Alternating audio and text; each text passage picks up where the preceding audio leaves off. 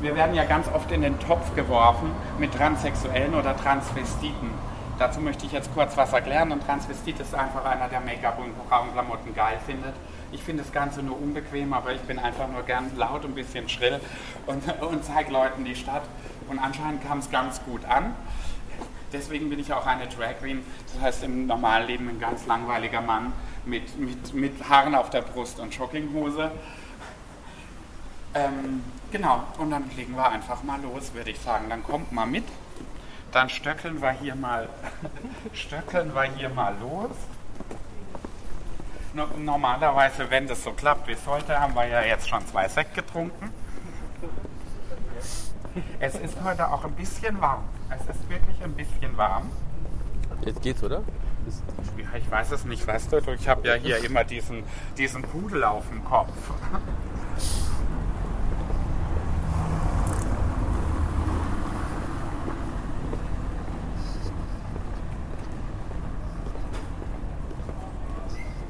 Wir hatten ja letztes, letztes Wochenende äh, Führung mit meiner Kollegin, die Tawit, die läuft ja immer nackt rum. Nackt? Ja, fast nackt. Ich habe es ihr ja verboten, aber sie geht immer in Unterwäsche raus. okay.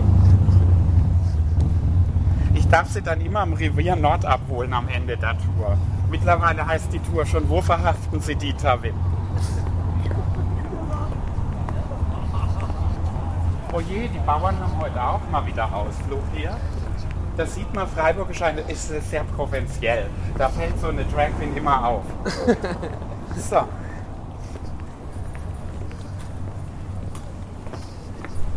Dann bleiben wir hier kurz stehen. Hier haben wir nämlich dieses kleine Tor. Das ist das Martinstor. Das ist noch eins der erhaltenen zwei Stadttore in Freiburg. Und es hat nämlich was ganz Besonderes. Wenn ihr mal darüber schaut zu dieser ganz be bekannten Fastfood-Kette, fällt euch da was auf? Hättet ihr nicht ein Eis? Außer, dass ihr gerne einen Burger und ein Eis hättet. Ein kleiner Tipp an der Schrift könnte es auffallen. McDonalds. Ich erkläre es euch, heute kommt wieder keiner drauf, weil normalerweise hat McDonalds überall in Deutschland und fast überall auf der Welt ein großes goldenes M. Das hat man hier aus Denkmalschutzgründen verboten und deswegen hat man diese dezente Schrift gewählt und so hat es, das, hat es dieser McDonalds auch in den Freiburger Wikipedia-Eintrag geschafft, weil das ist der einzige in Deutschland eben, der diese andere Schrift hat. Wissen viele nicht? Habt ihr wieder was gelernt? Nee, die Pommes sind genauso beschissen wie überall. Dass sie mich da auch mal noch einmeißeln.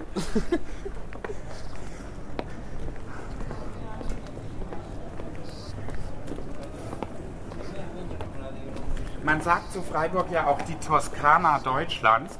An den Palmen erkennt man das immer ein bisschen. Ja? Und an den kleinen Männern. Freiburg ist bekannt für die kleinen Männer. Ich sage ja immer, Hoppingen hat Betriebsausflug. Da läuft noch einer. Ich bin noch im Wachstum. Wir haben viele kleine Hobbits, die arbeiten für Betty Barbecue. Einer steht hier. Wir haben ihm nur die Haare von den Beinen abgerupft. Naja. Die haarigen Zehen kamen nicht so gut an bei den Touristen.